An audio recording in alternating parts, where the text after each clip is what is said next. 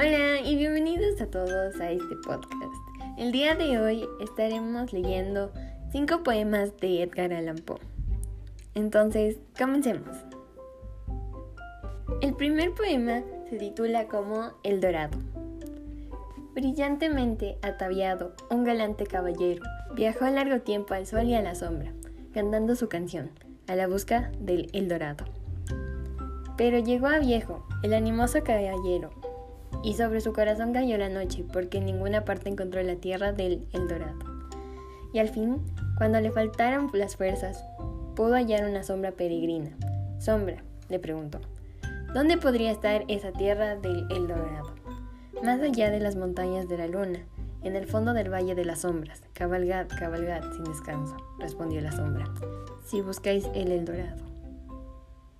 El segundo poema se titula como Un ensueño en un ensueño.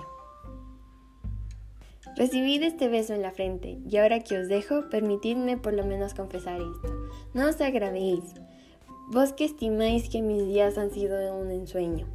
Entre tanto, si la esperanza se ha ido, en una noche o en un día, en una visión o en un sueño, se ha ido menos por eso. Todo lo que vemos o nos parece, no es sino un ensueño en un ensueño. Me encuentro en medio de los bramidos de una costa atormentada por la resaca. Y tengo en la mano granos de arena de oro. ¿Cuán poco es? ¿Cómo se deslizan a través de mis dedos hacia el abismo, mientras lloro, mientras lloro? Dios mío, no puedo retenerlos en un nudo más seguro. Dios mío, no podré salvar uno solo del cruel vacío. Todo lo que vemos o nos parece no es otra cosa que un ensueño en un ensueño. El tercer poema se titula como A la ciencia. Oh ciencia, tú eres la verdadera hija del viejo tiempo, tú, cuya mirada indiscreta transforma todas las cosas, porque haces tu presa del corazón del poeta. Oh buitre, cuyas alas son las sombrías realidades, ¿cómo podría él amarte? ¿Cómo te creería sabia si no has querido dejarlo vagar en sus ensueños en busca de tesoros en el seno de los cielos constelados? Por más de que hasta allá subiera con ala intrépida. ¿No has arrancado Diana a su carro?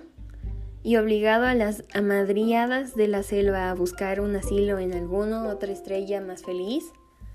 ¿No has sacado a la Nayade de su ola, al elfo de su pradera verde, y a mí mismo no me has arrebatado mi sueño estival bajo los tamarindos? El cuarto poema se titula Como al río. Bello río, en tu clara y brillante onda de cristal, agua vagabunda, eres un emblema del esplendor de la belleza, un emblema del corazón que no se esconde ahora, un emblema de la alegre fantasía de arte en casa de la hija del viejo Alberto.